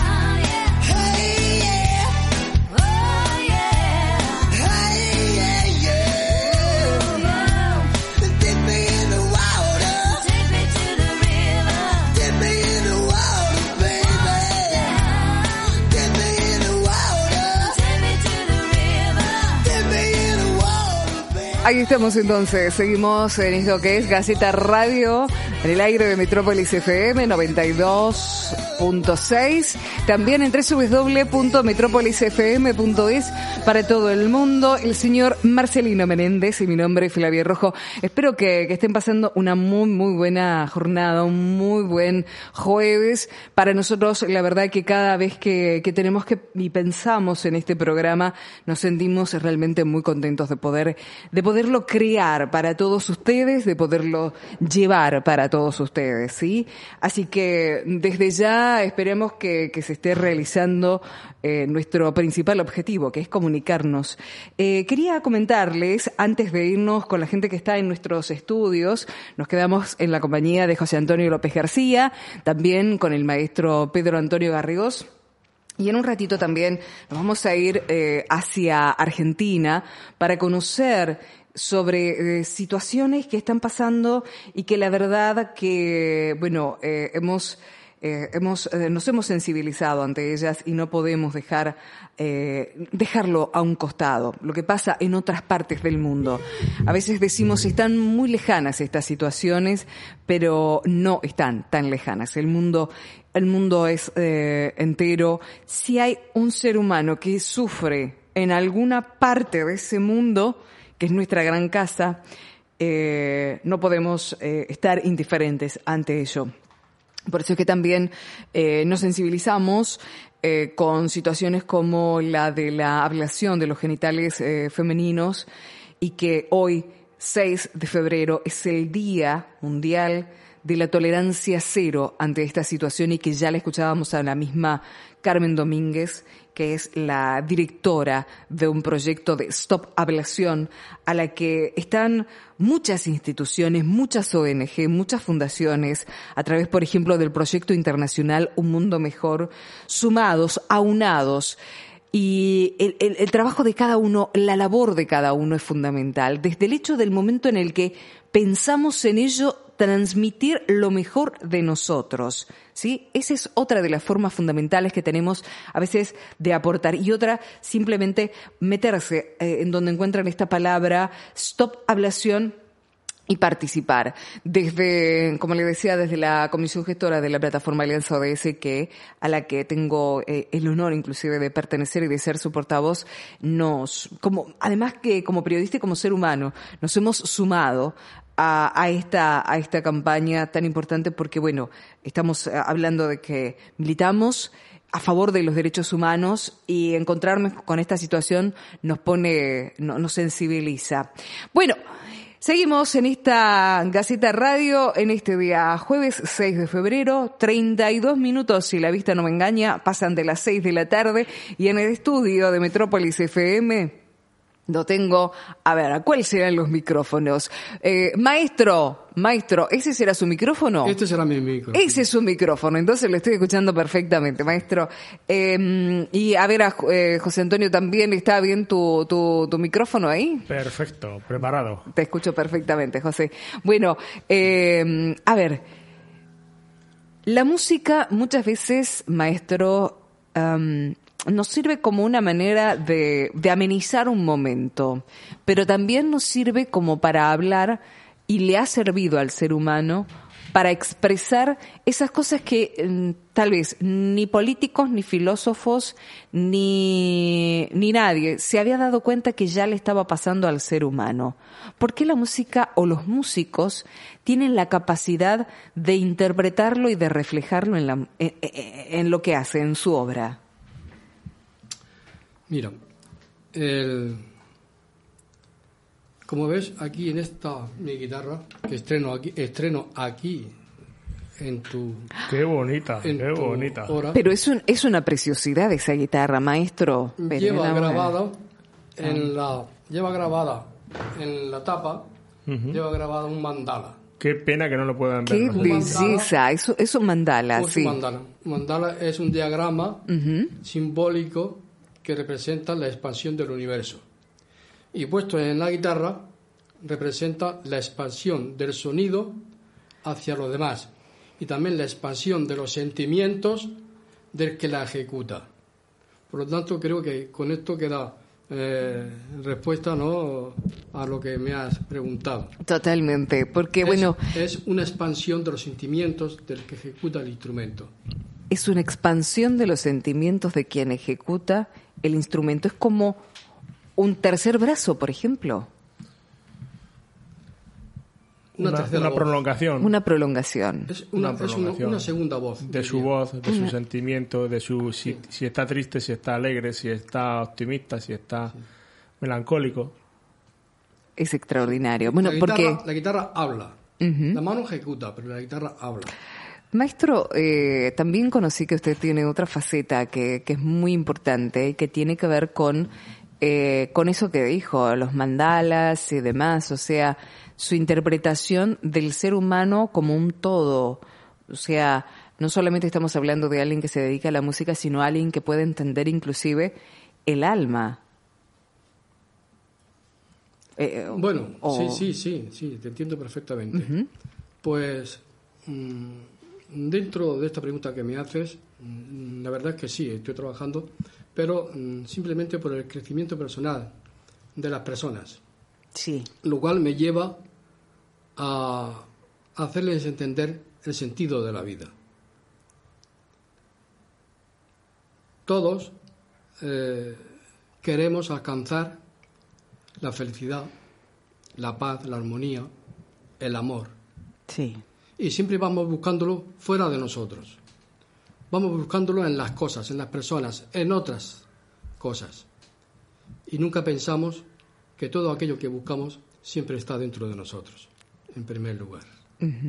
Por lo tanto, siempre que queramos buscar algunas de estas cosas como la paz, la armonía, el amor, la riqueza incluso, tenemos que buscarla dentro de nosotros.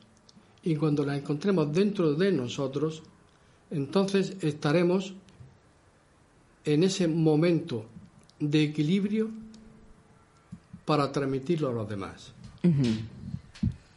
No se trata de buscar allí, se trata que desde ti llegues allí, lo que quieras transmitir. José. Eh, yo, maestro, le quería preguntar una cosa. ¿Qué, mm, con lo que nos está contando de que la, la mano ejecuta y la guitarra habla, eh, ¿qué siente cuando, cuando es capaz, a través de la guitarra y a través de su mano, eh, de cambiar esos estados de, las personas, en el estado en el que se encuentran, cómo se encuentran, cambiarlos y hacerlos mm, quizá más felices si se puede? Y, y, sentir y sentir sentirse de otra manera después de escucharle a usted y su guitarra. En primer lugar, he de decirte que yo interpreto aquellas obras que a mí me dicen algo, me hacen sentir. Aquellas obras con las cuales me siento bien. Con lo que no me siento a gusto, no me siento bien, con lo que no me transmite, no ejecuto. Eso, eso, se traduce, ¿verdad? Entonces, al, tocar yo una de estas obras, se, se transmite ¿no? la verdad de mis sentimientos de lo que estoy ejecutando. ¿Por qué? Porque lo que estoy haciendo me está gustando a mí. Lo está disfrutando. Lo estoy disfrutando.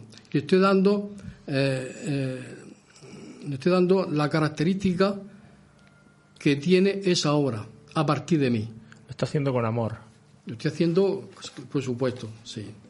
Sí, porque siempre interpreto aquello, como he dicho, que, que a mí me hace sentirme, en primer lugar, con, ¿no? con, con, esa pasión eh, amorosa ¿no?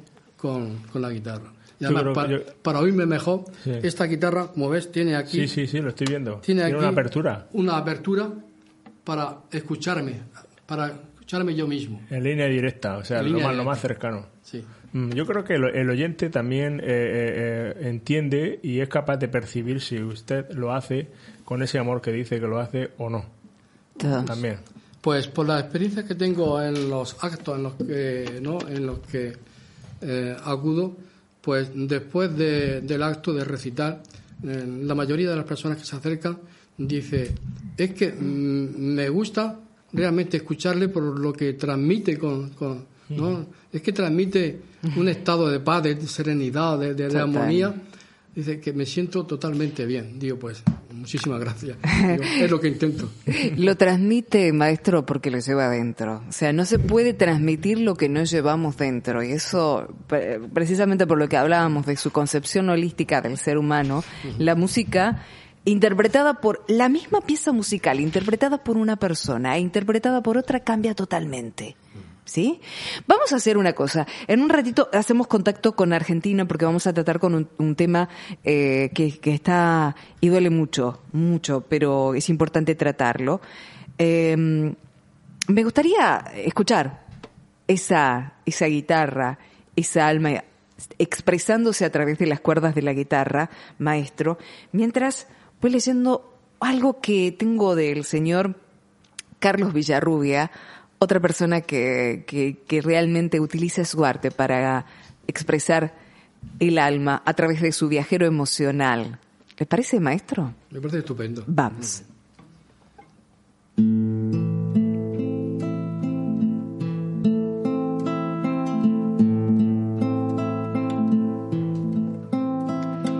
Esto se llama De verdad, verdad. Pasea la rumba de rambla en rambla. Cae la tarde en el tres tom. Y Chile viste de música mis palabras callejeras y revividas. No cumplas penas ajenas, ni arrastres cien mil condenas. No llores las lagrimitas que corresponden a otras mareas. No sirvas de salvavidas para mentes aburridas que viven entre algodones y la franqueza te la devuelven tirabuzones. Quien quiera bailar con sombras, que alquilen exclusiva reparto y alfombra roja y artilugio fantasía. Amar es cosa seria. Se escribe con tinta fina para jueguitos de alcoba. No sirve este humilde juglar. No sumaré a mi pandilla paseantes mira mirillas. Cuando amo, amo de verdad y nunca de hurtadillas. Me gusta ser de verdad, verdad. Es un arte maravilloso. El suyo, el maestro Pedro Antonio Garrigos, aquí en Gaceta Radio y la, pluma del señor Carlos Villarrubia, el viajero emocional extraordinaria suma, ¿no? Bueno, em, antes de irnos hacia, hacia Tucumán, José Antonio, eh, volviendo al tema de, del campo, ¿no? Todavía estamos en una situación en la que mucho podemos hacer por, por mejorar, ¿no? Por mejorar eh, esta situación que se está viviendo y que mm, esa vuelta a, a, mirar y a revalorizar los productos de nuestro campo no solamente sea cuando nos empieza a apretar el bolsillo y nos empiezan a cobrar más caro las cosas, sino eh, el no aspirar a eso, ¿no? Bueno, la verdad es que sí, desde aquí eh, quiero dar las gracias a Metrópoli por esta oportunidad de, de, que se escuche la voz de un, de un agricultor para que lo escuchen otros agricultores y, desde la ama de casa, que, es la que compra con la cesta eh, en, el mercado, hasta, hasta a quien pueda llegar a esta sensibilidad que quiero transmitir de, de los agricultores. Eh, no en vano, eh, yo la verdad es que llevo en esto toda la vida y nunca había visto tanta, tanta dejadez y tanta, y tanta, digamos, indiferencia a la hora de, tratar a, los agricultores y a un sector primario, que por eso se llama primario de primero, que, que, es la base fundamental de la economía de un país. Hace, hace unas horas, eh, digamos que leía que, que Murcia, eh, una de cada cuatro eh, frutas o, y verduras que entran en, en, Europa son, son de Murcia y, el, y la, digamos la importancia que tiene en el Producto Interior Bruto, en el PIB de España, pues es bastante importante en este caso. Con lo cual, es un sector que está ignorado y, y, sin embargo tiene una, una carga, una importancia muy importante eh, de acuerdo con la economía. Miles y miles y cientos de miles de familias viven en este país de la, de la agricultura y otros la, la comparten con otra tarea eh, que es tan válido como cualquier otro. actualmente se están manifestando en, en, la capital y en Jaén y en Extremadura, en, Badajoz, en, en Cáceres. Y, y, digamos que esta manifestación, eh, manifestaciones lo que tienen que hacer es escuchar realmente a esos agricultores que tanta agua necesitan, que eh, tanto apoyo necesitan para que se consuma un producto que tenemos que es de primerísima calidad y que, cumple con, con todas las normas que nos imponen de la Comunidad Europea y que realmente consumir el producto nacional yo creo que eh, es la mejor receta que hay contra el paro. Eh, estamos buscando fórmulas para solucionar el problema del paro, para solucionar el problema del SMI, del salario mínimo interprofesional. Y, la mejor solución que hay para todo esto es que haya un, digamos, un precio justo que reciban esos agricultores que se levantan a las 6 de la mañana y que, y que son los primeros que financian ese primer tomate que te vas a comer o esa primera naranja que te vas a comer de temporada, eh, son los que ponen, y que sepamos que los agricultores ponen el dinero un año antes o seis meses antes en, con la semilla que ponen en la tierra para que al final de una planta y al final de unos tomates que, que se llevan a los mercados y eh, se venden para que la gente pueda consumirlos. Con lo cual, mm, querría que se hiciera una, digamos, una toma de conciencia en este sentido para que se valore el trabajo y la dedicación y el sacrificio que supone que haya fruta en los mercados, en, en digamos, en las estanterías. Eh, me parece muy importante. Bien, también el tema de, del consumir ecológico, y en esto los, los a uno a ambos en la conversación, ¿no? Eh, el consumir un producto ecológico, maestro, también hace ecológico, sano, bien producido, alimentarnos bien con el producto de nuestra, con, de nuestra propia tierra, hace a un equilibrio del ser humano. A veces decimos, eh, compro o como porque tengo porque tengo hambre me voy a la, a, la esquina y empiezo a, porque voy siguiendo el olfato y porque hay una una panadería que justo está terminando de hornear su pan o que está terminando de calentar o recalentar el pan o, lo que tiene la bollería que tiene y nos llevamos por eso pero de repente es importante la energía que puede aportar un producto de nuestra tierra a nuestro cuerpo pues sí de hecho cuando los murcianos consumen productos de nuestra tierra, eh, se le nota muchísimo mejor. En sus mismas caras se les ve la felicidad de haber consumido productos de nuestra tierra.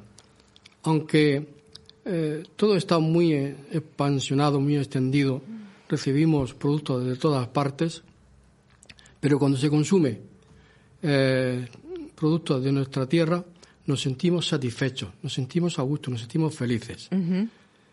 De verdad que entran en productos extranjeros eh, en, pues, en grandes cantidades. Por ejemplo, ahora que está en la huelga de, la aceituna, pues entran nada más que de Marruecos 16 toneladas de aceite a España, de almazaras de Marruecos, eh, producidas en, en, un ambiente de suciedad, en unos almacenes de suciedad que ni aquí hace 80 años se, se, producía así el aceite, cuando realmente hay una almazara en España montadas con acero inoxidable, produciendo aceite y que tengan que tirar la aceituna para importar 16 toneladas en los años anteriores, que ahora serán muchísimas más de un lugar que no sabemos ni la calidad ni la sanidad de eso que recibimos. Cuando aquí lo tenemos realmente todo y mejor. Eh, y en un momento en el que de repente el mundo entero está con el tema del el coronavirus y demás, vemos que, que la gente cuando, cuando tiene estas situaciones, por epidemia, en todo, piensa en la medicación y en la vacuna, pero no piensa en las medidas de prevención, o sea, ¿qué puedo hacer? La higiene, pero también nuestra alimentación. ¿Nos estamos alimentando para tener las defensas en condiciones? ¿Contra este o contra cualquier otro virus? Cuanto más sano comas, eh, tendrá las defensas mucho más elevadas. Por lo tanto, hay, hay poco que, ¿no? que, que, hablar. Pero en realidad, eh, por ejemplo, hablando del coronavirus, es un virus que existe desde hace muchísimo tiempo, pero muchísimo, ¿no? Muchísimo. Como puede ser el virus de una neumonía o de cualquier otro resfriado, ¿no? Simplemente que, claro, a no tener defensas altas, pues ataca sobre todo a las personas mayores también a los niños. Y su índice de mortandad es un 1, no sé, un 1% o inclusive menos. Porque si hay 400 muertos, en este caso de China, y hay veintitantos mil eh, personas con el virus, quiere decir que el índice de mortalidad es muy bajo. Bien. pero sí, ¿no? Cualquier virus ataca y mata, incluso en cualquier país de, Europa ¿no? y, norteamericano, mata a las personas con las defensas bajas y, eh, sobre todo, por no llevar una alimentación adecuada. Bien, eh, una alimentación adecuada me lleva precisamente a... Mm, no creo que podamos hacer el contacto con Argentina. Nos quedan 10 minutos nada más para las 7 de la tarde, momento en el que nos despediremos. Pero quería hacer el contacto con una periodista, una colega, eh, periodista y locutora nacional de, de la provincia de Salta, eh, estaba intentando comunicarme con Alejandra Paredes, pero bueno, la cuestión de la tecnología no lo ha posibilitado. Y tiene que ver con estas noticias, a ambos que están en nuestros estudios, eh, que, que, uno dice, Argentina, desnutrición, morirse de hambre y morirse de sed, o eh, totalmente deshidratado, uno no, no, no, le entra toda esa fórmula, porque a la Argentina los que la vemos en profundidad y los que la ven desde afuera, la ven siempre como un gran país, como lo que es en definitiva y todo lo que tiene como recursos, pero saber que ha aumentado exponencialmente la pobreza, ha aumentado exponencialmente los casos de desnutrición desde hace mucho tiempo, pero ahora muchísimo más. Mueren los pueblos originarios, mueren, mueren simplemente porque no tienen alimento y porque no tienen agua? Bueno, la, la verdad es que hace unos días también escuché alguna noticia referente a este tema y la verdad es que desde mi punto de vista y, creo que igualmente muchos oyentes ahora mismo, el, cuando les mencionas que esto ocurre en Argentina, se quedan en estado de shock. O sea, como que es realmente inverosímil o es realmente imposible que en un país como Argentina eh, haya eh, problemas de desnutrición o haya, eh, digamos, niños y niñas en, en, un estado en el cual están rozando, rozando ya el, el, problema, pero como un país como África, o sea, como la África subsahariana o Centroáfrica o tal. Con lo cual, mm, muchas personas me han dicho, sí, así es y así está pasando. No sé desde, desde, nuestro punto de vista qué es lo que puede estar ocurriendo, qué es lo que puede pasar, qué es lo que eh, eh, permite que eso ocurra en un gran país que seguro que, que, es importantísimo y es grandísimo y su gente es maravillosa. Eh, creo que, un país lo hace la gente y la gente yo creo que está por encima de, de Argentina y está por encima de todo. Creo que al final muchos de estos problemas se solucionarán y muchos de estos problemas eh, estarán por encima y se recordarán como algo eh, anecdótico que ocurrió durante muchos años pero que ya pasó. Maestro, algunas palabras al respecto. Pues sí. Sí, es que a veces las palabras nos ayudan. Hablando de Argentina, pues sí, ya, ya, ya habéis explicado el problema que hay. Pero sin ir tan lejos, el otro día hacía una lectura de que hay aquí mismo en España niños pasando necesidades, pero no eh, mil, dos mil, tres mil, doce mil, doce millones de niños con necesidades de una buena alimentación. Ya con eso mm, le estamos diciendo demasiado. Sí, señor. Hay muchos niños en el mundo y yo recuerdo inclusive, no era en este estudio, estábamos en otro, en, el otro estudio, pero e, era Metrópolis en ese momento, inclusive hace poco miraba las fotos y, y escuchaba, eh, recordaba cuando a alguien que está en estos momentos, que representa a, a, a Murcia, política, y que supuestamente tiene que saber de área social, decía que no existen pobres, que no existe gente que no eh, pueda eh, tener todas sus necesidades satisfechas aquí en España, porque es primer mundo. Entonces, eh, te duele cuando hay gente que, que, es, que está poco sensibilizada con eso. Bueno, mm, a ver, Alejandra, nos estamos, nosotros estamos, eh, justo la hemos encontrado, Alejandra. Nos quedan tan solo unos cinco minutitos para, para terminar este programa, pero quería por lo menos saludarte. Estamos con Alejandra Paredes. Ella es locutora nacional, es periodista, es una una persona, un alma tremendamente sensible más allá de un excelente profesional y que sabe reflejar muy bien lo que está pasando eh, en Argentina como en muchos otros lugares. Lo decíamos Alejandra, que no es solamente en Argentina, pero que duele mucho que pase estas cosas en Argentina. Alejandra, buenas tardes.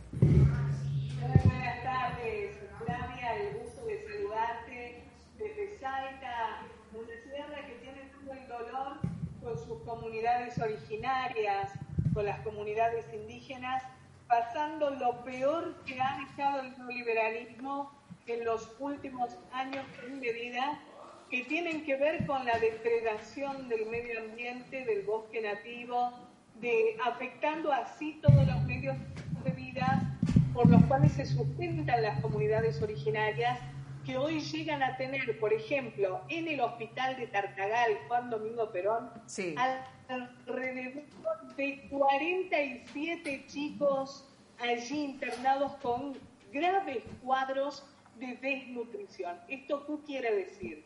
Esto implica que el hambre, la miseria, está haciendo que los niños en Argentina, en el noroeste argentino, mueran a consecuencia de no tener sus padres cómo alimentarlos. Las comunidades originarias se dedican a la caza, a la pesca, de lo que tienen en su entorno. Al haber todo un avance de la que se denomina hoy la frontera agroexportadora con la soja, lo que se tienen son bosques totalmente depredados, ríos totalmente contaminados con pesticidas, y esto obviamente implica e impacta en las vidas de las comunidades que no pueden seguir con sus tradiciones, como es en este caso la caza y la pesca para autosustentarse.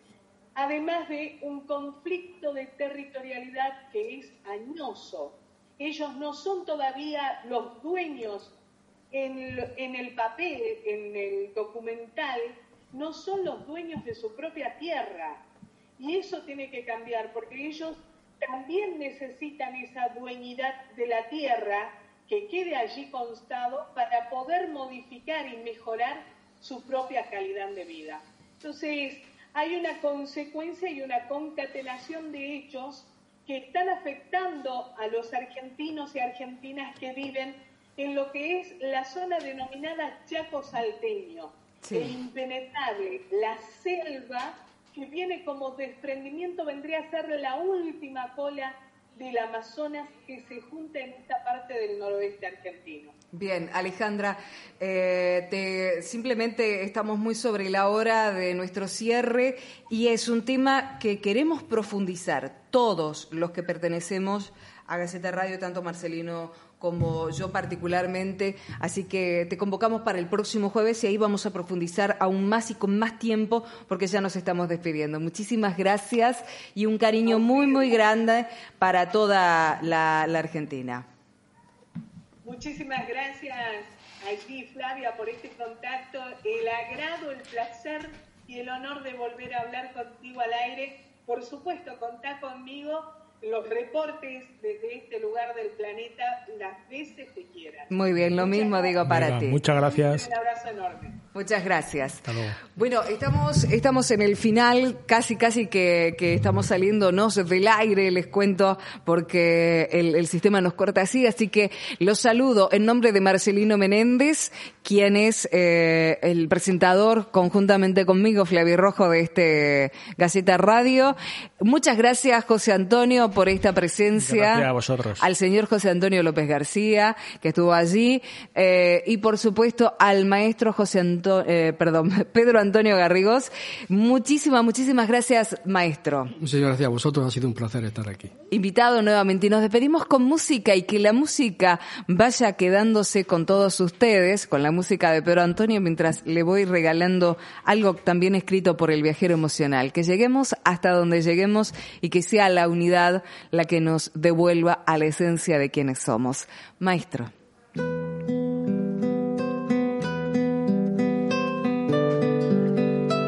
Este es el viajero emocional de Carlos Villarrubia. Nos llevamos dentro. Siénteme muy dentro cuando en dudas te debatas al amanecer combatiendo con las sombras, no gustándote lo que el espejo ve Siente mi cariño suavemente endulzando aún más tu piel de miel. Siénteme de veras. Habrá una escalera para tocar el cielo con el corazón. Acurrucaditos en la noche iluminada, aún cabemos dos faros, ritmos, bulevares. Y me gusta que quieras gustar. Nubes de cariño suavemente endulzando el tiempo de hermandad Amor, amor, sientes, amor, amor, siento, nos llevamos dentro. Siénteme en el alma como yo te siento si le llamas karma o presentimiento. Muchísimas gracias a todos. Seguimos el próximo jueves con más Caseta Radio en Metrópolis FM. Hasta la próxima.